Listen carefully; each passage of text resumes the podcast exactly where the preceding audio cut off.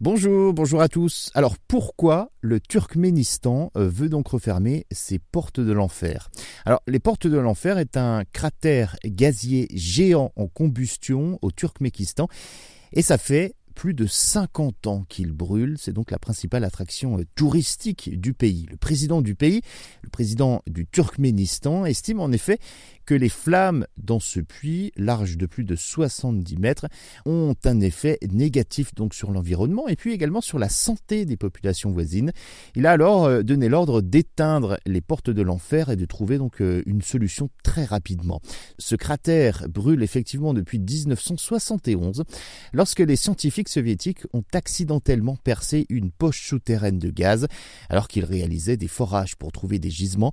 Le sol s'est affaissé créant le cratère, craignant en fait qu'il n'émette des gaz empoisonnés, eh bien les autorités ont décidé d'y mettre le feu, pensant que cela assécherait le gisement.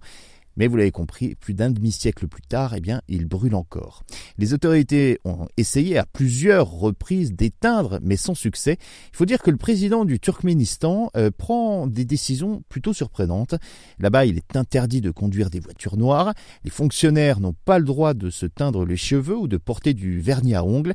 Un chien de berger, race préférée du président, a sa statue de 6 mètres de haut et même un jour férié au cours de l'année. En plus, la gestion du Covid est plutôt discutable puisque le Turkménistan n'a officiellement rapporté aucun cas de coronavirus à l'Organisation mondiale de la santé. Bref, difficile donc d'imaginer que le pays puisse un jour éteindre ce brasier.